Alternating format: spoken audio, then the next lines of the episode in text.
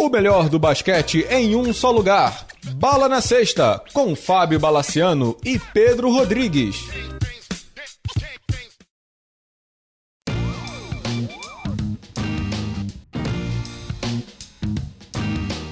Amigos do Bala na Sexta, tudo bem? Voltando para o primeiro programa da temporada 2019-2020. Tiramos um descansinho básico. Pedro Rodrigues, está revigorado? É renovado, né, Bala? Renovado. Nova temporada vindo aí. Bastante coisa legal acontecendo no basquete. Começamos em, em alto estilo, né, cara? Exato. Trazendo aqui um convidado de primeiro nível. Rafa Luz, muito obrigado pela presença, viu? Imagina, sempre um prazer. Rafa, é impossível a gente começar essa conversa sem perguntar do Mundial. Mundial que acabou tem pouquíssimo tempo na China, né? A, a, Espanha ganhou da Argentina na final, o Brasil acabou não se classificando na segunda fase, quando teve um jogo chave aí contra a República Tcheca que não conseguiu vencer. Qual é a tua avaliação, Rafa, do campeonato, da campanha do Brasil? O que, que você viu desse Mundial aí? Acho que a gente perdeu, realmente, a gente tem que falar que perdeu uma chance de ouro, né? Acho que quando a gente chegou, ninguém falava do Brasil, é, poucas pessoas duvidavam do nosso time, até que a gente ganhou da Grécia, né? A partir do momento que a gente ganhou da Grécia, acho que uma pressão foi feita no, no nosso time e a gente acabou perdendo para a República Tcheca, né? acabou jogando mal exatamente aquele dia. E então ficou um pouco aquele sabor ruim, né? Sabor ruim de, de ter sido desclassificado pela República Tcheca, por dizer de alguma maneira, mas sem ver depois que a República Tcheca chegou muito longe, né? A gente tem que dar mérito também para essa derrota nossa, porque o, os caras jogaram um basquete redondo no Mundial. Mas assim, Rafa, é, isso daí a gente está falando do coletivo, né? Obviamente uhum. ficou aquele gostinho de quero mais, mas assim, pode-se dizer que essa Copa do Mundo foi um divisor de águas para você, né? Você veio do, do último ciclo olímpico, que foi bem complicado lá com o Manhano, e você teve uma excelente participação nesse Mundial, né? É. Até que ponto, assim, a diferença dos dois regimes e a confiança que o Petrovic te deu te ajudaram a fazer essas performances tão boas, né? Eu acho que eu não fiz nada muito além do que eu faço no meu dia a dia, do que eu faço no clube, né? Eu fiz o que eu faço, não teve muito segredo. A única diferença é que o Petrovic confiava de uma maneira um pouco diferente, né? Do Ruben, por exemplo. É, ele arriscava um pouco mais comigo, vamos dizer, por ser um jogador mais defensivo. E acabou dando certo, né? O time soube jogar bem comigo, fazendo essa posição de armador mais conservador e mais defensor. E fico feliz, cara, porque acho que nesse Mundial serviu para muita gente mudar um pouco da ideia que eles tinham de mim, né? Eu, infelizmente, sou um cara que o pessoal não, não gosta muito do estilo de jogo, um cara que é bastante criticado no, no Brasil. E para mim isso foi muito bacana, né? Receber mensagem de muita gente que falava que não gostava de mim, que não gostava do, do meu estilo de jogo, mas que a partir de, desse Mundial, começaram a valorizar as coisas que eu faço, que realmente não tem muito segredo, né? Marcar e tentar passar a bola pro pessoal, chamar a jogada para os jogadores que estão no momento. É um pouco mudou essa imagem que, que o pessoal tinha de mim, que para mim foi o mais prazeroso, por dizer de alguma maneira. Deixa, deixa eu entrar um pouco nessa seara antes de voltar na questão do jogo lá da Grécia e da República Tcheca, mas já que você entrou, vou entrar nela também. Aqui você atribui isso, Rafa, essa predisposição do torcedor em criticá-lo. Aqui você atribui a falta de um entendimento do que é o jogo, porque, porque hoje em dia o basquete, e aí eu vou te dar um depoimento de quem vê basquete por aqui, né? Aqui no Brasil, a NBA é muito, muito, 300 bilhões de vezes mais popular do que o basquete europeu, e aí você acaba vendo muito NBA e acha que só o que há na NBA é o que é basquete. Por exemplo, um armador como Curry, ele vira modelo para todo mundo. Mas o Curry não é o que é o basquete para todo mundo. Então, aqui você atribui essa crítica ao seu jogo, a você, é um pouco da falta de entendimento do brasileiro entender que há outras maneiras de se jogar na armação? Sem dúvida que sim, né? Acho que o maior produto do basquete brasileiro sempre foi a NBA e eu acho muito difícil mudar isso, né? O pessoal no Brasil está acostumado com números, né? Então, se você não, não fizer números, você não, não serve para jogar basquete. E realmente o pessoal sempre falou de mim, ah, mas tem média de cinco pontos, três assistências, mas como é que pode estar na seleção? É porque eles não assistem os jogos aqui na Europa, né? Eles, ninguém acompanha o, o campeonato europeu ou vê um jogo muito pontualmente. Então, eu acho que isso, sem dúvida, é o que mais influencia para esse. Não pelo ódio, mas vamos dizer, pelo pessoal não entender, porque eu sou um jogador que frequentemente é chamado pela seleção, né? Sem dúvida que se o pessoal assistisse um pouco mais o europeu, eles iam entender melhor, né? Porque minha carreira inteira foi assim e eu joguei por times importantes sempre dessa maneira, né? Sempre ser um jogador de time, não fazendo pontuação, não fazendo assistências, mas sim fazendo as coisas que realmente não tem muito número, né? Não tem estatística. Mas as estatísticas coletivas, sempre que eu tô no meio, são boas, né? Se você for ver. Então eu acho que o brasileiro, infelizmente, ainda tem essa cabeça de numeração, de NBA, né? Que é o que mais conta. Por isso eu tô há 10, 11 anos aqui na Europa. É, mas é, eu vou adiantar um pouquinho a, minha pauta, mas você não acha que isso tem um pouco a ver também com os projetos que você escolheu? Assim, eu digo o seguinte: quando você chegou no Flamengo, era um rabo de foguete, porque você estava substituindo simplesmente o Laprovítula, né? Que era um ídolo da torcida, tinha sido campeão do mundo. E quando você chega no Franca, o Franca está naquele período de, de, de subida extremamente carente de títulos. E assim, justamente nos dois casos, você saiu no auge. Você saiu quando você foi campeão no Flamengo e você saiu, apesar do Franca ter vencido a série contra o Bauru, você fez uma excelente série. Então, é, será que, é, é não sei, de repente esses dois projetos naquele momento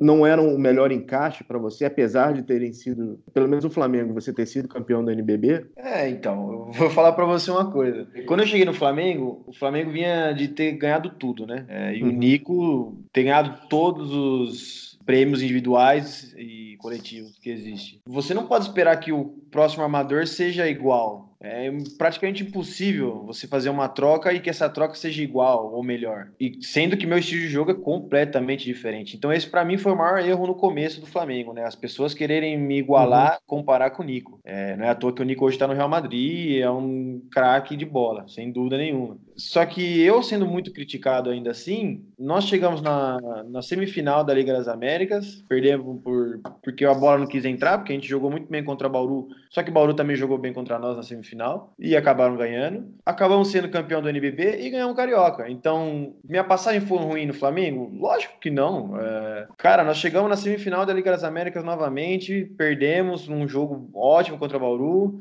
Fomos campeão do NBB, campeão carioca. O que, que faltou? Para mim não faltou nada, cara. Detalhes para ganhar um jogo, para chegar na final da Liga das Américas outra vez. E em Franca eu vinha de uma situação super complicada, porque uhum. eu vinha de, de recuperar. Retornando de lesão, né? Lesão gravíssima, né? Quando eu comecei a, jogar bem, Infelizmente, o time passou por um momento ruim. Leandrinho machucado, o Léo jogou também com o pé estourado, e o time acabou perdendo. E Bauru também teve muitos méritos nessa série, porque jogaram um basquete maravilhoso, marcaram uma zona que a gente não soube atacar. Então, às vezes, eu sou muito criticado, só que o pessoal não vê o que, que realmente estava acontecendo na, nessa época. Minha passagem uhum. no Flamengo não foi ruim. Minha passagem no Franca pode ter sido um pouco manchada, porque a gente não tinha vantagem de quadra e acabamos perdendo nas quartas de finais contra Bauru, que nessa época não tinha um excelente time. Também é verdade, mas é, eu sei bem das coisas que eu faço, onde eu vou jogar, e então eu não, eu não, não tenho ódio, eu tenho rancor de nenhum time que, que eu passei, e sempre que eu defendi uma camiseta, sempre vou defender com o maior amor e carinho, sem dúvida.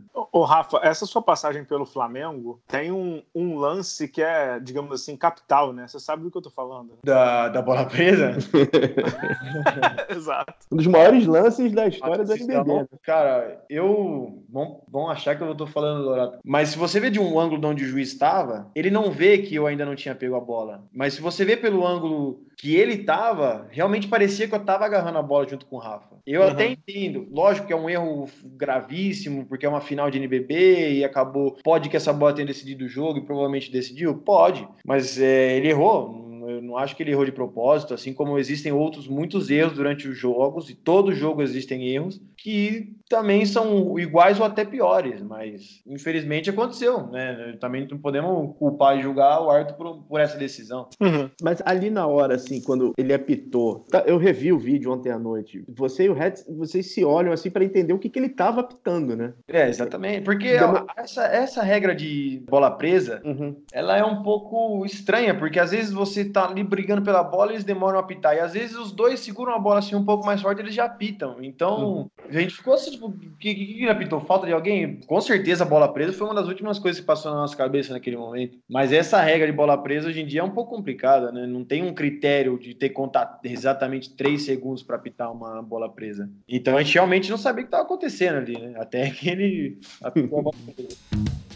Deixa eu voltar, deixa eu voltar um pouquinho no Mundial. Eu entrevistei o Petrovic antes da, da Copa do Mundo. Foi até uma entrevista que ele me deu que repercutiu muito aqui no Brasil, que, em que ele disse que sabia como ganhar da Grécia. E muita gente até ridicularizou o cara e ah, ele vai parar o MVP da NBA, não sei o que e tal. E ele foi lá e com a tática dele bem executada por vocês, atletas, o Brasil ganhou da Grécia. Agora, Rafa, eu vou dizer uma coisa para você. É, não estou dizendo que o Brasil chegaria na final, como a Argentina chegou, nem que ganharia do, da Austrália eventualmente ou da França e tal. Mas não, não ficou um gostinho de puta, dava para ter ido um pouco mais longe por conta do jogo contra a República Tcheca, que era um jogo ganhável? Sem dúvida nenhuma, Bala. A gente mesmo tem esse pensamento. Todos os jogadores eu tenho certeza que estão de acordo com você. É a hora que, que a gente ganha da Grécia, o time cresce, isso é óbvio. Não tem como você não ganhar moral ganhando um, um time que, em teoria, era para passar o trator em todo mundo do nosso grupo, né? Uhum. Só que chega o jogo da República Tcheca e é exatamente esse jogo que o, o time não, não, não, vai. Tanto por méritos dele, deles, né? Porque fizeram uma defesa muito boa sobre a gente, foi muito difícil atacar contra eles. E o time deles estava encaixado, cara, estava redondo, estava jogando muito bem também no ataque. O Satoransky fez um mundial excelente, o Balvin também. Então, coincidiu da gente, deles estarem jogando bem e a gente nesse dia tá um pouco perdido, né? E sem dúvida, a hora que a gente perdeu esse jogo, por mais que a gente soubesse, não, vamos ganhar os Estados Unidos, vai que dá, não sei o quê a gente sabia que ali tinha sido né, o, o jogo, o jogo do Mundial que poderia levar a gente aí para umas quartas de final tranquilamente. E, lógico, se passasse para as quartas de finais com confiança que a gente tava, cara, ia ser outro, outro tipo de, de jogo contra qualquer adversário, né? Mas sem dúvida que esse jogo da República Tcheca machucou a gente, a gente sabia que tinha sido ali onde a gente podia ter perdido uma chance de ouro. Deixa eu, deixa eu emendar com duas perguntinhas em relação a isso. Quão, eu sei que ter, cansaço é cansaço para todo mundo, mas uma coisa que eu conversei muito aqui no Brasil e também já tinha conversado antes mesmo com o Petrovic, quão cruel é para um jogador. Vocês jogaram um jogo contra Montenegro em uma cidade e não tiveram nem 48 horas com uma viagem no meio para ir para outra cidade contra a República Tcheca. Pesou isso ou não tem nada a ver? Ah, pesou,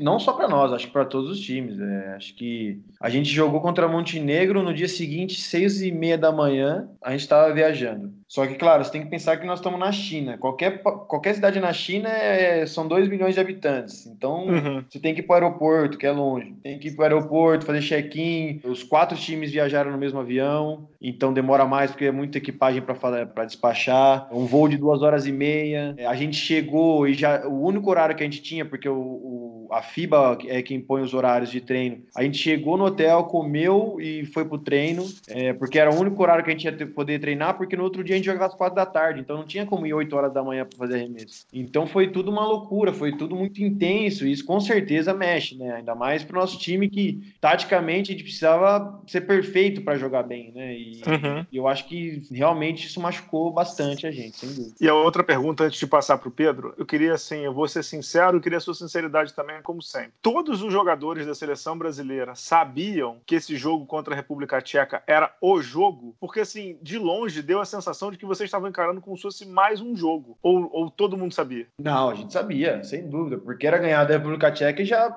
Acho que a gente já tava, né? 100% na, nas quartas de final. Todo mundo era muito consciente. Que todos tenham levado esse jogo tão a sério como deveriam, eu acho que não. Eu uhum. acho, mas sem dúvida que todo mundo, até porque a gente, a gente teve, tivemos duas reuniões, se não me engano, antes do jogo, e a gente falava, cara, vamos ganhar esse jogo, vamos dar tudo nesse jogo, que é o jogo da classificação. Mas daí cada, cada jogador tem, tem sua cabeça, né? Então, cada jogador se prepara de uma maneira diferente. Então, talvez tenha algum jogador que não tenha se preparado o suficiente para o peso que tinha esse jogo para o futuro do, do, da seleção no campeonato. Rafa, eu queria falar de dois espectros da seleção brasileira. Você está literalmente no meio da, da tua carreira na, na, na, seleção. Tá você, Benite, o próprio Felício. E você, nessa, nessa seleção, você tinha os dois polos, né? Você tinha os veteranos, nossos veteranos NBA, e você tem um pessoal extremamente novo que está vindo, né? Queria que você colocasse primeiro a importância desse, dessa geração NBA que teve nessa seleção, o Anderson, o Leandrinho, o Alex, e o que, que você projeta para esses meninos que estão vindo, o Caboclo, e principalmente principalmente o Didi. Tanto o Caboclo quanto o Didi e o próprio Iago parece que foram muito abraçados pelos, veteranos e vocês, né? É, a gente tenta passar o que passaram pra gente, vamos dizer, né? O Varejão, o Leandrinho, o Hertas, o Alex, são caras que estão há não sei quantos anos na seleção, 10 para mais anos na seleção, já viveram muitas coisas, tão, tanto boas como ruins, né? Então, eles acabam ensinando muito pra gente nesses momentos. E isso é o que a gente num futuro próximo, temos que tentar repassar, né? Pro, tanto para o Didi, como para o Iago, como para os outros jovens que estão vindo aí. Porque realmente é diferente, cara, você jogar num clube e, e jogar na seleção. É completamente uhum. diferente, né? Campeonato com a seleção, qualquer jogo vale. Né? Você não pode bobear em nenhum jogo. Tem uma importância tremenda de defender o seu país. É, por mais que a gente sempre dê o máximo pelo clube, defender seu país é, é outro nível. E entender o jogo, né? O, realmente é diferente, porque você está jogando contra os melhores de outros países. É um, é um jogo muito, muito mais intenso, né? É muito diferente. Você não pode descansar na quadra como talvez você possa fazer no clube. Então, é essas coisas que a gente vai aprendendo e vai tentando passar também para os mais novos. Tanto o Didi, como o Iago, como, como o pessoal mais novo que teve nas janelas. É, é importante eles saberem disso, né? Porque a seleção, meio duro falar isso, mas vai passar por, um, por uma renovação importante nos próximos anos, né? E nós temos que ter preparado para para poder manter o nível que esses caras deram durante muitos anos. Ô, Rafa, é, sobre antes da gente entrar nessa questão da renovação, que é um ótimo ponto que você já puxou aí, é, o jogo contra a Grécia certamente foi o melhor jogo do Brasil, não nesse Mundial, em muito tempo. Taticamente, o Brasil foi brilhante, tecnicamente, o Brasil foi brilhante, mas teve dois capítulos do jogo que chamam muita atenção. Um, quando você faz uma falta no final, que é, que é bem discutível, que os caras marcam lá, é, antiesportiva, não sei o quê, e outro, quando o Didi faz, faz aquela falta no arremesso de três, que aí o. Quem foi que errou o arremesso lance livre? Foi os, os, Lucas. Lucas. Lucas. Foi os Lucas que errou o último e o, o, Caboclo acabou limpando ali o aro e o Brasil ganhou. E aí tem uma coisa que eu é uma coisa que eu sempre te disse, né? Você acaba o jogo dizendo assim, pô, eu caguei, eu fiz besteira, não sei o quê. Eu, eu acho que você às vezes se cobra demais e de uma maneira às vezes até equivocada, porque você não fez nada de errado, você só fez a falta que deram uma anti-esportiva. Queria que você falasse um pouco de como é que você lidou com aquilo ali para se perdoar e jogar bem o jogo seguinte contra Montenegro e como é que foi o trabalho do grupo em cima do Didi. Essa jogada minha foi, foi muito pesada, né, em todos os sentidos. Primeiro porque antes eu podia ter feito mil escolhas diferentes, a não ser tentar jogar um contra um contra o Tetocopo no meio da quadra, né? Acho para mim foi o maior erro que eu tomei durante muitos anos. Uhum. Podia dar a bola pro Leandrinho, dar a bola para qualquer um atacar, mas menos eu contra o Tetocopo, né? Então eu já sabia que ali já tinha sido um erro gigantesco. E ainda um erro prévio, né? É, eu vou tentar salvar a bola, trombo com o Papa Nicolau e o Arthur apita falta e antes esportiva, né? Então, juntou tanta coisa ali no, no momento, ainda mais no momento que a gente tava, né, que era para fechar o jogo, que eu, cara, faltou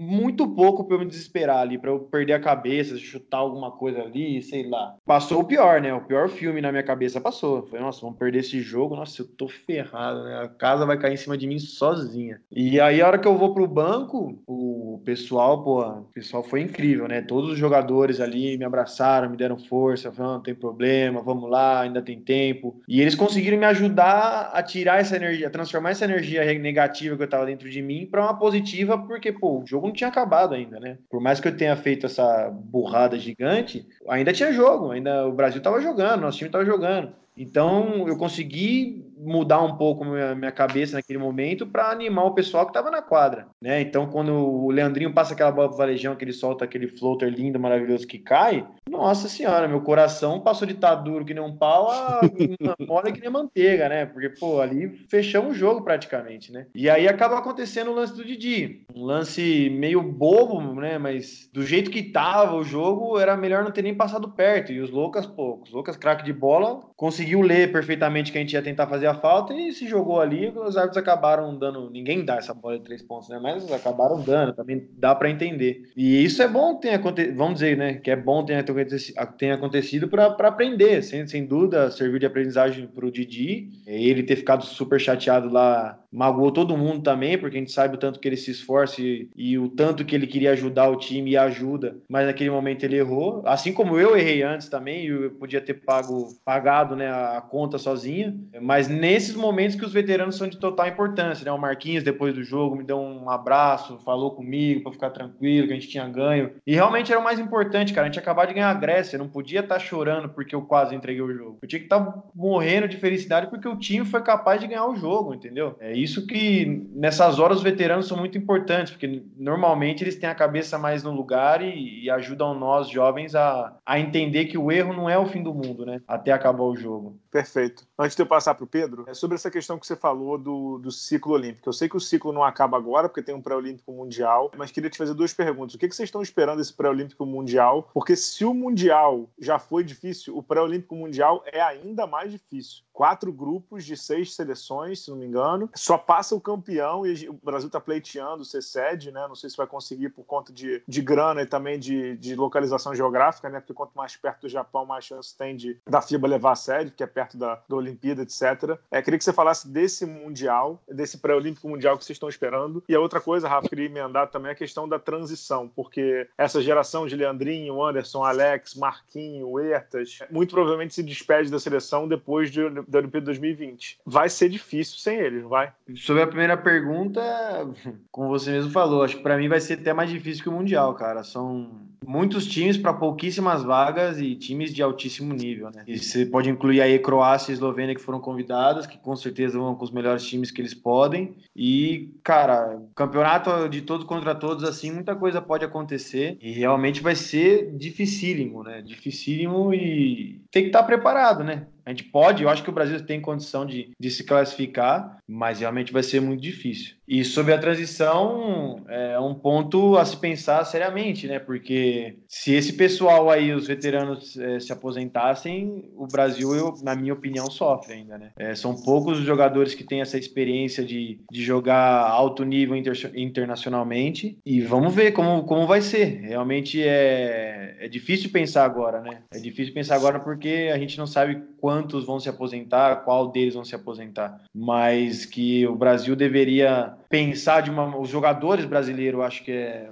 melhor falar, né? Pensar de. Não sei, não sei sair do Brasil, não sei, fazer alguma coisa para melhorar o, o, campeonato, esses campeonatos internacionais serem mais fortes, é, de se trabalhar de uma maneira mais intensa dentro do próprio Brasil. São muitos pontos que a gente precisava ver, né? E um, um país, assim, a, a gente ter um, um, um parâmetro é a Argentina, né, cara? A Argentina fez uma renovação onde todo mundo falava que eles estavam perdidos e chegaram a uma semifinal da Copa Copa do Mundo com um veterano, né? Realmente é um país a, a ver. Semifinal, não, final. Final, é, final. é. Desculpa, final, ficaram em segundo, desculpa. É um país a se espelhar hoje em dia, né? É, o que eles fizeram vai estar marcado pro resto da, da, da, história do basquete masculino, sem dúvida. E vem muito mais pela frente, né? Porque todos ali acho que são nascidos no ano de 1990 para mais novos, né? Então, a Argentina, por exemplo, vai ter aí um dois ciclos, pelo menos, fácil de alto nível. Aí, bom, Rafa, já que você abriu a porteira. Por que está acontecendo isso com o basquete nacional? Por que, que os argentinos estão tão na frente e a gente meio que parece que está sempre patinando, cara? Ah, muita coisa envolve, né? Tanto o trabalho de base, como o trabalho tanto de melhora de, de, técnicos, de preparadores, de, dos próprios jogadores quererem treinar nas férias e buscar em melhorar individualmente. É um conjunto de muita coisa, cara. Se você conversar, você, se você pôr na internet aí, você vai ver todo o trabalho que cada um dos jogadores da Argentina fez para chegar nesse mundial, né? Tanto individual como coletivo, tanto de alimentação como de treinamento. É um ciclo que não vem de, desse ano. Falaram, ah, não, agora nós vamos fazer isso, isso, isso e vai dar certo. Não, eles vêm de dois ou três anos já num planejamento é, anual, cada um individual no seu clube, mas também nas férias. Então é um, é um, planejamento, cara. Hoje em dia tudo é planejamento. A seleção e os clubes têm que andar de mãos dadas para poder triunfar, cara. Não tem segredo. É, eu acho que tem que estar tá tudo conectado para todo mundo andar na, na, mesma linha. Ô, Rafa, é, emendando essa questão da Argentina e aproveitando o gancho, pessoalmente falando, e para o atleta brasileiro, como é que bate quando um país que pô, tem, sei lá, 20% da nossa população não tem a, o potencial físico que o brasileiro tem. Eu converso muito com os argentinos, tenho amigos argentinos que dizem que eles não têm um cincão que o Brasil tem nas posições 4 e 5, né? Eles não têm um Caboclo, eles não têm um Felício, eles não têm um Augusto Lima. Fisicamente, eles, eles, eles sempre tiveram problemas. O armador deles é, é um baixinho, que é o Campasso. Você joga aí na Espanha direto. Como é que bate para o jogador quando você olha para o lado e vê um rival continental que ou deveria estar tá patinando tanto quanto o Brasil, ou deveria estar abaixo do Brasil, indo tão bem? Você olha para lado e fala assim: caralho, o que, que esses caras estão fazendo ou pouco? Cara, eu, eu admiro, para falar a verdade, né? Porque esse pessoal aí, eu, eu joguei com o Nico é, no Basconia, o Campasso, desde 2011 eu venho seguindo ele. E alguma coisa eles estão fazendo que tá dando muito certo, né? O que realmente está dando certo, não sei. Você, como eu falei antes, você pode ler na internet, tem muitas entrevistas de, de como eles mudaram como pessoas, né? Como, como, é, como pessoas mesmo, a forma de alimentar, a forma da, de vida. É, eu acho que no Brasil ainda não existe essa vontade que se tem da, do sacrifício ao extremo, eu tô falando, né? Eu acho que brasileiro treina, não tenho dúvida que o brasileiro treina, mas desse sacrifício extra que, que eu sei que eles fazem, porque eu converso com o Nico, conversei com o Campasso nesse final de semana que a gente jogou contra, para poder triunfar. Eu acho que esse está sendo o diferencial que eles têm agora mesmo e que a gente ainda são muito poucos jogadores que são capazes de fazer isso, né? Eu esse ano cheguei um pouco melhor na seleção porque eu fiz. Estou longe ainda de chegar perto deles, do que eles fizeram, mas eu comecei a mudar minha, meu pensamento, por exemplo, em termos de alimentação, de como treinar nas férias, essas coisas eu realmente já comecei a mudar um pouco. E espero melhorar para os próximos anos também, porque eu vi que dá certo, né? Não é, ah, me contaram. Não, não, a gente viu que dá certo. Então eu acho que o brasileiro tem que ir um pouco mais atrás de forma individual para poder chegar nesse nível. O que, que você mudou exatamente? Detalhe um pouco para a galera aqui. O que, que é alimentação? Deixou de comer fritura? É... Passou a comer orgânico? Como é que você treinou para o Mundial? Como é que foi esse processo seu que, evidentemente, deu muito certo? Você jogou um Mundial espetacular. É, eu... Massa eu praticamente tirei. Tudo que é carboidrato eu praticamente tirei fazia uma refeição, uma refeição apenas ruim na semana. Treinava de segunda a sexta, só que eu mudei minha forma de treinar também. Hoje em dia eu já academia faço no clube, porque nas férias eu fiz um treinamento funcional, né? Então, uhum. nada de peso. Quem me vê fala, nossa, tá magrão, você tá bem. É, eu não faço musculação, eu quase não faço. Faço um treinamento praticamente 100% funcional. E um treinamento funcional voltado ao basquete, né? Então, não é só uma preparação física, é uma preparação física voltada voltada ao basquete, né? Eu, tenho, eu trabalhei com o Thiago de Sorte, que é o preparador físico do, do da seleção brasileira 3 contra 3. Ele, é eu tenho a sorte de ter ele em Jundiaí. Então ele uhum. fez ele Isso. pegou o que eu vinha fazendo no final da temporada, me deu um descanso de cinco dias e me arrebentou em três semanas para chegar próximo ao meu auge na seleção. E disso, com o Ratinho, que é o preparador físico da seleção, ele deu uma continuidade nesse trabalho. Então é daí que peraí, eu faço. Peraí, Rafa, Ratinho não. Como é o nome dele? O Bruno Nicolati, perdão. o, Bruno, o Bruno. Bruno que é fera também. É daí que eu falo que a seleção tem que andar junto com o clube para ter sucesso, né? Eu fiz um trabalho nas férias, porque nenhum jogador treina igual, né? Nenhum jogador tem o mesmo corpo. Cada jogador tem que, ser, tem que ter o seu tipo de treino. Então ele deu uma continuidade no trabalho que eu já vinha fazendo. Então acho que isso foi um dos, dos bons resultados que eu tive de tudo que eu fiz nas férias. E a partir de agora eu já sei o que eu realmente tenho que melhorar melhorar mais para poder né, chegar melhor ainda. É, Rafa, queria falar um pouquinho do Petrovic. A gente passou os últimos dois ciclos olímpicos num regime que era do manhano, que parecia um pouco mais fechado, não sei o quê. E a seleção parecia bem mais leve nesse campeonato. A seleção parecia bem mais integrada, esse, esse grupo sempre foi, mas ela parecia mais leve, num ambiente mais tranquilo. Isso realmente ocorreu eu queria emendar com outra também. E você comentou que ele, o Petrovic é muito engraçado também. Você tem alguma passagem engraçada que você possa dividir? Pô, dividir várias, cara. Ele tem muita história para contar né? É um cara que jogou entre os melhores da, do mundo da época dele, foi um grande jogador, teve o irmão que teve, então ele tem muita história, muita história engraçada, né? Até esse portunhol italiano dele aí é muito engraçado. Ele é um cara muito positivo, então, cara, só sentando, se você sentar cinco minutos para conversar com ele, você vai já achar o bico, porque só dele. Ele é uma figuraça, né? É, já é uma figuraça, mas eu não tenho nenhuma história em concreto, assim, para poder te falar agora mesmo, mas ele faz o dia a dia ser. Ele tem umas expressões tipo bumbum dele, que ele solta do nada.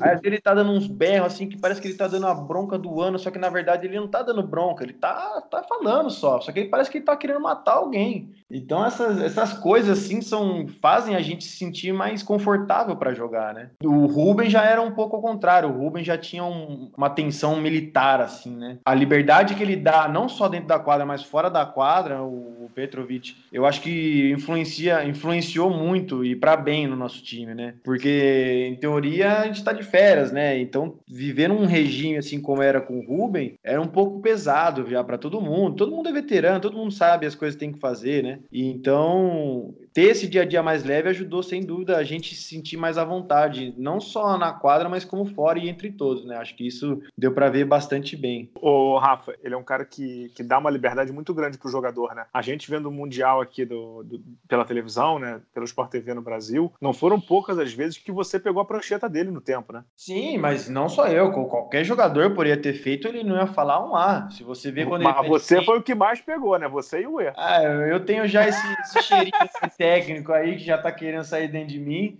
Mas se você vê quando ele pedia tempo, ele sempre esperava os jogadores falarem para ele depois falar o que ele, o que ele queria falar. Então, essa liberdade hoje em dia é muito importante, né? Porque nós que estamos ali na quadra, né? Então, acho que a gente tem que respeitar também, claro, o, o técnico em primeiro lugar, para porque ele tá pedindo tempo por alguma coisa, né? Mas também é muito importante ele dar esse espaço para os jogadores, porque às vezes eles estão querendo falar alguma coisa e a gente não entende. Então, se algum jogador explica a mesma coisa, só que de uma maneira nossa, é muito mais fácil. E ele sabe disso. Isso, sem dúvida, é muito importante no basquete hoje em dia. Sem querer falar mal do Manhano, mas assim, uma coisa que eu sempre reclamei, e acho que tinha muito a ver também com a gestão da CBB passada, era que, você, a palavra que você usou aí, era um regime muito militar, né? Tudo fechado, todo mundo com sisudo e tal. Mesmo a preparação sendo longe dos nossos olhos, porque eu sou do Rio e ou a preparação era aqui no Rio, era em São Paulo, essa vez foi em Anápolis, deu para ver que vocês estavam muito mais leves. É impressão ou é real? Não, é real, é real. Até porque realmente muita coisa mudou, né? Hoje em dia todo mundo treina, todo mundo já chega preparado para a seleção, é muito difícil alguém chegar fora de forma. Então, pô, você tá ali, você não precisa treinar duas vezes por dia já. No máximo, duas vezes por dia, porque você quer fazer um voluntário de fazer arremesso. Então, em Anápolis, como a gente sabia que o tempo era curto, todo mundo chegou bem fisicamente. Treinava uma vez por dia, quem queria fazer arremesso no, no outro período ia, quem não queria ficava no hotel, ia sair dar uma volta. Sabe, fica, fica uma coisa muito mais agradável de estar, né? E essa também é uma diferença. Você treinar em São Paulo, aquele trânsito, aquele, aquela loucura de. Que é São Paulo, né? Quem, quem já foi para São Paulo sabe. E treinar em Anápolis, que é um lugar muito mais tranquilo, também pode ter influenciado, né? Em, em ter uma preparação mais tranquila de, de. nesse sentido, né? De descanso, de, de, de dar uma desconectada. É certo que a gente estava ali longe da família, mas você consegue relaxar e eu acho que isso influencia também. É, em relação ao ambiente leve, desculpa querer corroborar em cima, mas é só ver a diferença do, de como, les, como foi tratada a lesão do Alex nesse período e como foi tratada a lesão do Varejão na, na, na Olimpíada passada, né? Assim, é, mas é, é um pouco mais complicado de falar por causa da. São médicos diferentes, né? São técnicos diferentes. É... Às vezes a confiança é muito extrema, né? No jogador, como era no Alex. É... São coisas que influenciam que é difícil, né? Comparar os técnicos em si, né? Uhum. A tipo de lesão que também poderia ter sido, não sei. É, esse, nesse tema aí eu, eu não me molho muito a, a palpitar porque é, é difícil mudando radicalmente de assunto, queria te falar um pouco sobre um adversário que o Brasil jogou, que era tido como grande favorito, que era a seleção americana. O Brasil jogou, teve, teve um bom jogo e tal, mas vocês tinham a sensação que realmente o caldo não estava indo muito bem por ali? Tinha um zoom, zoom, zoom dentro do Mundial? Ou, assim, essa, essa participação americana foi uma surpresa até mesmo para vocês? Foi um pouco estranho, né? Porque quando a gente fala dos Estados Unidos, a gente já pensa nos melhores. E se você for ver por nomes, o time era muito bom dos Estados Unidos também. Mas eu acho que os jogadores ali ainda não tinham essa experiência FIBA, né? Então acho que por isso que eles uhum. acabaram sofrendo mais do que todo mundo esperava. Mudar de técnico também, né? O Popovich, não sei até o quão bem ele conhece, apesar de ser um dos melhores técnicos da história, sem dúvida, é realmente diferente jogar na FIBA. E a gente tinha uma ilusão ainda nesse jogo contra os Estados Unidos de poder ganhar, né? Mas, pô, os americanos são diferentes, cara. Fisicamente são superiores a qualquer outro time. O talento que eles têm é para esporte, né? Não só para basquete, para esporte é, é, de outro mundo. E a gente acabou também não, não dando conta no segundo tempo, né? Foi um, um, jogo que a gente começou ali incomodando, que todo mundo achou que ia dar, nós também, mas teve um momento ali que, que a chavinha desligou e não deu mais para nós.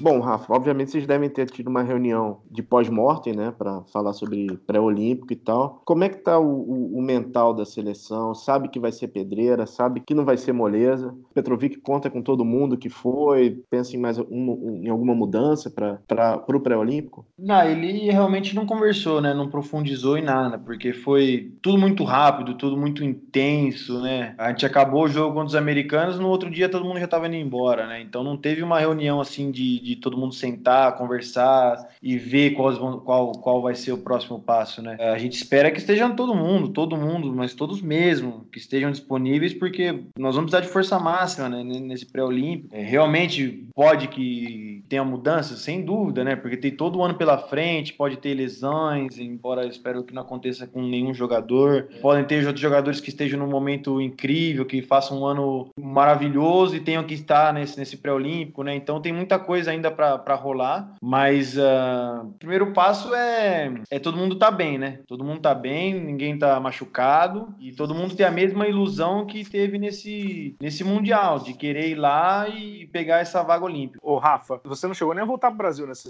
foi da China pra Múrcia, é isso? Direto pro, pro ginásio treinar, eu acho. com, com o Cito Alonso, que é o seu técnico aí no, no Murcia, quem você já conhece bem e tal. Como é que tá sendo esses primeiros momentos? Como é que estão sendo esses primeiros momentos aí com o Múrcia, com o Cito Alonso, é uma Liga CB que é fortíssima? Como é que tá sendo esses primeiros momentos aí? Tem sido difíceis. Eu cheguei num time novo, embora eu conheça o técnico, para mim todos os jogadores eram novos, né? Não tinham jogado com nenhum. Eu realmente cheguei cansado, porque, né, desde que eu voltei pro Brasil ano passado, depois das férias, eu não, acho que eu parei quatro dias no máximo, tive quatro dias de folga no máximo. Então o corpo tá um, tá um pouco quebrado, né? Nós estamos trabalhando aí para poder recuperar e muita tática, cara, muito vídeo, tô tendo que, que ver muito vídeo do nosso time mesmo, né, para poder entender a maneira que, que, o time tem que jogar. É, a liga começou 10 dias de, de, de, depois que eu cheguei aqui, então não tive muito tempo ainda para poder treinar com meus companheiros, para conhecer bem da forma que nós vamos jogar. E nós estreamos já, né? Ganhamos o primeiro jogo em casa contra o Betis de Sevilha.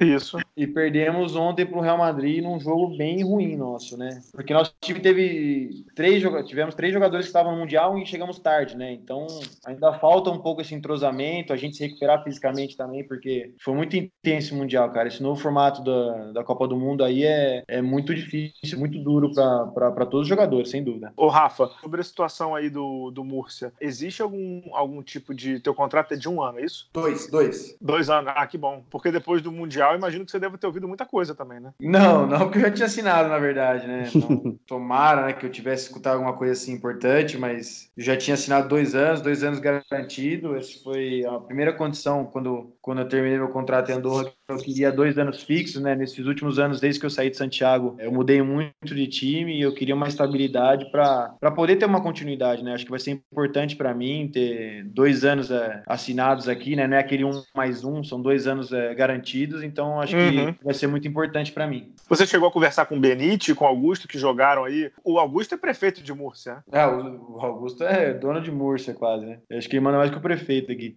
Mas é, na época eu tentei, tava falando com o Vitor, o Vitor ainda tava meio assim, com renovar em Burgos. Eu tentei, comecei ele vir para cá, mas acabou, não acabou dando certo porque eles já tinham fechado a, os laterais aqui. O Augusto me deu várias dicas da, da, da cidade, né? Para mim foi bom porque eu conheci um pouco de Múrcia, porque eu joguei em Alicante faz muitos anos, então é, eu conheci um pouco. O Augusto me ensinou algumas coisas, o Benite me deu algumas dicas de umas coisas que a gente gosta em comum. Então, para mim tá sendo muito agradável esses dias, porque mais ou menos já achei as coisas uh, onde, onde eu preciso ir, onde eu quero comprar. Então, o pessoal já, já me deixou bem em casa. Legal. É, uma pergunta também inevitável, já se encaminhando para o final do programa, é assim: como é que é? Você vem de uma família que tem pouco basquete, né? É, no DNA, né? É o Morto, a Cíntia, a Silvinha, a Ellen, você. Se duvidar, até o cachorro joga basquete, né? como é que é esse relacionamento com a família e como é que é a questão, assim, de. Durante o Mundial, a Ellen e a Cíntia foram muito ativas no Twitter, não em te defender, porque você não precisa disso, mas em mostrar como o teu jogo também poderia deveria ser apreciado de uma maneira que não só no arremesso. O que, que elas acabam te passando que te ajuda e que te conforta? Porque elas jogaram pouca bola, né? As três, principalmente, né? Ah, cara, a melhor coisa que, que existe na minha família é isso, né? Todo mundo jogou, todo mundo sabe o que tá falando. A melhor coisa de, da minha família é que qualquer churrasco é como se eu estivesse indo em churrasco com os amigos, né? Porque nós vamos uhum. conversa pro dia inteiro. É muito bom, é muito bom porque é, é, elas passaram por muito mais coisas que eu nessa vida, né? Tanto a nível de seleção como de clubes. É, é elas tiveram carreiras vitoriosas, é, fizeram a vida no basquete. Então, nos momentos ruins, elas são as primeiras a, a falarem comigo e me passar essa, essa experiência que a gente falou, né, dos veteranos e tudo mais, eu tenho a sorte de ter em casa, né? O telefone é meu melhor amigo, né? Agora que a gente tá morando longe, é, para poder poder pensar, né? Tanto elas, até mesmo meu cunhado, marido da Ellen, é um cara que eu tenho contato direto. É, o Otávio, né? Que é espanhol. É, Otávio. Então, e, eles têm uma maneira de pensar europeu, né? Então, eles me entendem é, perfeitamente, né? Tanto depois de um jogo ruim, como depois de um jogo bom, tanto da maneira que eu jogo jogo. Então, apesar deles serem minha família, né, nas coisas que eu faço mal, eles também me criticam, sem dúvida. São os primeiros a, a falarem, né? E meu pai, né? Meu pai é o figuraça, um morto. Morto que não perde um jogo de, de, de basquete. É... Cara, é, parece um pouco clichê, né, o que eu falo, mas é uma honra é, ser parte dessa família e, e que todos tenham vivido essa experiência de jogar basquete em alto nível. Tem algumas perguntas, a gente tem um grupo dos assinantes do Bala na Sexta. Tem uma galera que tá fazendo uma, umas perguntas aqui que eu falei que a gente estava com você. Tem uma pergunta do Weber Costa que é muito boa. Ele pergunta assim: eu sei que é muito boa porque eu sei que você gosta do tema. É, as estatísticas, os analytics, já tiveram algum impacto no teu jogo? Algum treinador ou assistente técnico já trouxe dados que fizeram com que você repensasse o teu jogo? Não, nenhum. Às vezes algum detalhe em concreto, mas nenhum técnico, nenhum tipo de estatística me fez mudar meu jogo. Mas é algo que você se preocupa, é algo que você analisa, tem zero. algum número que você. Zero? Zero, zero. Estatística para mim não importa. É individual, individual. Uhum. Não, mas peraí, peraí, peraí, peraí. Vamos lá. E você está falando do, do número consolidado ou já foi feito algum trabalho, algum técnico já chegou para você com algum trabalho de, olha, você tem a propensão de melhorar o seu arremesso nessa área aqui? Não, mas então... não, isso aí hoje em dia todo mundo sabe. Todo mundo sabe uhum. que eu tenho que melhorar meu arremesso de três e meu arremesso de dribbling, né, pós-dribbling depois de bloqueio. Isso aí é nos últimos anos é sem dúvida que a gente mais trabalha. Mas não é porque eu erro 4, 5 arremessos que eu deixo de arremessar. Eu acho que. Entendi. Eu já sou um jogador que arremessa pouco, e mas não, não faz com que eu treine mais, por exemplo, não.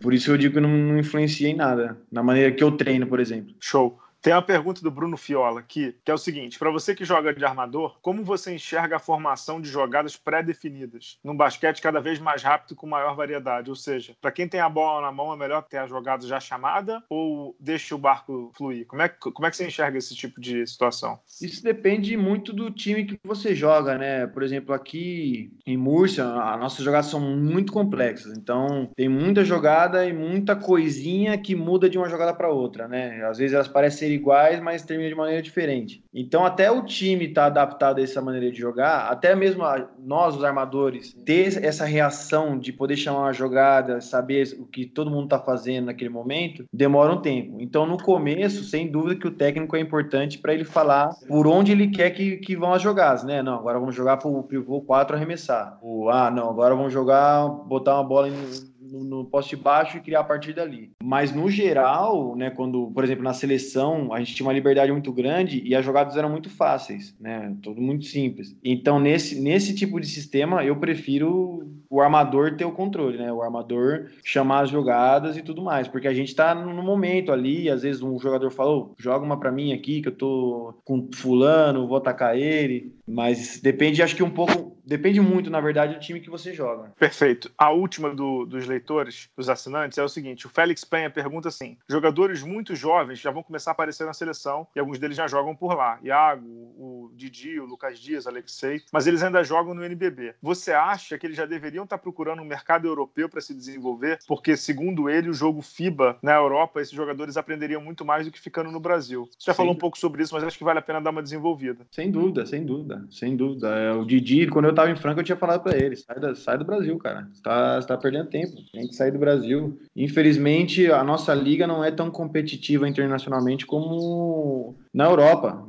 tanto Espanha, França, Itália, Rússia, qualquer desses, Turquia, a própria Turquia, é, realmente é, é diferente, é diferente. Não só pelo nível dos times, mas como pelo nível dos jogos, né? É a competitividade dos jogos, né? O disparate, né? Da... Tipo de arbitragem, é... a parte tática é muito diferente. Eu acho que nesse Mundial ficou muito mais claro, né? Que realmente o Brasil ainda está atrás, né, nessa parte tática.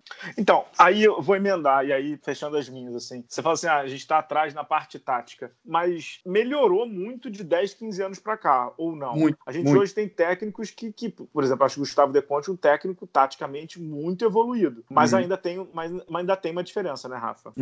Tem uma diferença, a diferença é que, eu tô falando de, vamos ver como é que eu vou te explicar. E não é uma crítica, né, Rafa, aos técnicos daqui não, pelo amor de Deus, né? Não, não, para jamais. Eu acho que esses trabalhos técnicos têm feito de ter de, de- de ir para Argentina, de ir para os Estados Unidos, é, vieram aqui para a Espanha, de, de aprender, é muito importante. Mas eh, a parte tática que eu falo não é só a parte de jogada, por dizer. Eu acho que são as variações, tanto de defesa, de ataque, de como lidar com os jogadores dentro de um time. Eh, Eu participei de dois times no Brasil e o papel do técnico dentro de um time é muito diferente aqui. O controle de um técnico aqui na Espanha, não um controle de, de como ele vai controlar os jogadores, mas de como ele controla o time, é muito diferente do, do que é no Brasil. Essa é, para mim, a parte fundamental. Essa é, é igual Petrovic, por exemplo. Taticamente ele era muito bom? Não, ele era bom. As jogadas dele eram simples, mas a maneira com que ele fazia que cada jogador jogasse dentro do sistema dele era a parte mais importante. E eu acho que daí que vem o sucesso. O técnico saber. Não, eu não tô falando de, de falar, ó, o armador, você só chuta, você só joga pick and roll e você só dá gancho de direita. Não tô falando de robotizar o jogador. Eu tô falando de, de fazer os jogadores entenderem de como ele quer que jogue, né? Acho que. Não sei se chegou a sair na mídia aí alguma coisa dele falando que ele queria o, o- o Brasil europeu. Era realmente isso que, que, que eu tô querendo explicar, né? Esse, esse Brasil europeu, esse Brasil que tem o controle do jogo. Não é ah, tô livre, eu chuto, é melhor chutar agora que tô sozinho do que rodar a bola, ou fulano de tal não é um chutador e chuta, sei lá, coisas assim, né? É um tema que dá pra conversar bastante sobre isso. E isso faz uma diferença danada para a Argentina, né? Porque os jogadores já jogam na Europa, a maioria deles, né? A Campasso, maioria. Provítola, Deck, Delia. Delia que estava aí no Murcia tem pouquíssimo tempo. É, o tem, tem duas Vidal, temporadas aí. Vidal, Todos eles já estão jogando na Europa, né? Praticamente todos. O Escola, que fez a carreira praticamente aqui na, na- no Basconia. Então, eles têm esse entendimento tático europeu, por dizer de alguma maneira, né? Eles Uhum. sabem o que fazer, cada um assumiu sua função na seleção à perfeição, cara. Eu falei isso pro, pro Campasso domingo. Falei, cara, era lindo de ver vocês jogando. Cada um sabia a sua função e vocês foram pra cima. Não tem muito o que falar do time da Argentina, cara. Foi bonito de ver os caras jogando. Dói, né, falar porque é Argentina, mas é assim, cara. Foi, foi legal o que eles fizeram no, no Mundial e isso tem que ficar de exemplo para todos os outros países. E fa- Show. fazendo com, com muito menos que a gente tem, né? Que isso Muito é sempre, menos. bom, é sempre bom ressaltar. É, muito menos, muito menos. Os caras jogaram com pivô praticamente, cara. E a escola jogou de quatro. Exato, exato. Pedro, para fechar, sua última pergunta aí, porque para mim tá sensacional. Ó, Rafa, eu vou, vou agora pra uma molezinha. Não sei se o pessoal sabe, mas você é fã do Mavis, não é isso, cara? Sou, sou, sou muito fã do, do, do Mavis já faz tempo, né? Desde que eu comecei a acompanhar a NBA mesmo, foi lá para 2002, 2003. É, virei fã do Mavis, sou muito fã do Novitsky, foi o primeiro cara assim que eu, lógico, depois do Jordan, acho que todo mundo é muito fã do Jordan e talvez tenha assim um old school maior. Mas assim, um pouco da minha geração, sempre fui muito fã do Novitsky e do Mavis, sem dúvida, cara. É um Dallas é uma cidade, nunca fui, acho que fui para Dallas só no aeroporto. É uma cidade que eu, porra, admiro pra caramba por causa do Mavis, né? E por causa dele. E possivelmente você pode encontrar os dois principais jogadores do Mavis no pré-olímpico, né? Tanto o Doncic quanto o Porzingis. Né? É, então. Que fio desencapado, hein, cara? de bola, dois europeus aí, né? Não, tô brincando. Mas, pô, o Doncic que ele fez foi sacanagem, né? Nessa primeira temporada dele, acho que muita gente duvidou e, e ele mostrou porque que ele já era tão cobiçado aqui na Europa, né? E o Porzingis, tomara que, a, que a lesão, as lesões respeitem ele, porque é um cara que, que realmente pode mudar o, basquete nos Estados Unidos, né? Um pivô tão alto para não, não ir muito longe, tipo um que realmente ia ser muito legal ter dois jogadores tão jovens assim jogando bem na NBA, ainda mais no meu Dallas. Ô Rafa, aproveitando essa questão de, de NBA e de Doncic, você enfrentou o cara aí na Espanha. Como é que é? É isso tudo mesmo? Surpreendeu a chegada dele na NBA? Como é que foi isso? Ah, ele é isso tudo aí mesmo, cara. Você tem que pensar que ele é um, ele é um cumbão, né? Porque ele joga de um, de dois, de três, tem visão de armador, não é nada egoísta, porque tem visão de jogo, se ele tiver que passar, ele passa. E ele melhorou muito o arremesso dele, de, de longe, né? E tem corpo, então ele consegue bater. Embora ele não seja tão explosivo como os, os americanos, ele tem o corpo e ele sabe usar muito bem o corpo dele, né? Fiquei feliz demais por ele, por, porque ele estava sendo muito criticado na época do draft, né? Porque falavam que iam ter jogadores que iam ser muito melhores que ele, que, que ele ia ser meio que uma farsa, por dizer de alguma maneira. E ele calou a boca de todo mundo, cara. Foi lindo demais o que ele fez temporada passada e espero que essa temporada ele repita e melhore ainda, né? Se o céu é o limite para ele, que loucura! Se ele ainda vai subir mais. Nossa, tomara, cara. O céu, não sei, mas Los Angeles possivelmente é o limite, né? Mas só não, se classificar para os playoffs já vai ser um grande passo pro, pro Dallas, que faz muitos anos que estão na Pindaíba, hein? Não, sem dúvida. E, e Rafa, para fechar mesmo, assim, é, como é que você vê o basquete hoje em relação a essa questão que está acontecendo na NBA, essa, vou usar o termo que a gente usa na, em, em conversas de bar, que é essa porra louquice, né? Chegou, passou do meio da quadra, deu um pique, chuta, bola de três em contra-ataque, que, é o, que é o que a Europa tem aprendido, entre aspas, mas que não, não é muito comum, né? Como é que você tem visto isso? Você gosta, não gosta? Ah, é para eu... olhar, mas não é para copiar? Como é que você vê isso tudo? Eu vou usar esse tipo, essa tipo expressão, é para olhar, mas não é para copiar, né? Eu acho que eu já dei uma entrevista para você que eu falei, ninguém tem o talento que ninguém trabalha o quanto eles trabalham para poder jogar dessa maneira, né? Então seria um erro fatal qualquer outro time de, de qualquer outro lugar do mundo tentar jogar igual eles, né? É por isso que eles têm esse diferencial no, no, no basquete. Para você fazer essas coisas tem que estar tá lá, né, cara? Não... Se você fizer isso aqui na Europa, você tá maluco. E no Brasil não teria muito sentido, né? Porque não tem jogador capacitado para fazer essas coisas. E o problema é se o pessoal aí achar que dá para fazer, né? Aí vai começar a virar uma bagunça que só. Eu, pessoalmente, né? Eu tô falando a opinião de alguém que joga, gosta de jogar mais organizado, né? Lógico, quem gosta de, de ver NBA, gosta de, desse volume de jogo, adora. Eu gosto de ver. Com certeza vai ter algum jogo que o pessoal vai estar tá jogando desse jeito e vai ser legal assistir. E eu jogaria assim? Nunca. Jamais jogaria assim. Mas meu, minha humilde, humilde opinião. Legal demais. Eu não queria terminar isso aqui, não, mas o Pedro tá mandando terminar, que senão o editor mata a gente, Rafa. Yeah. Ficou faltando alguma coisa, não? Da minha parte, não. Acho que a minha pauta toda foi, bala.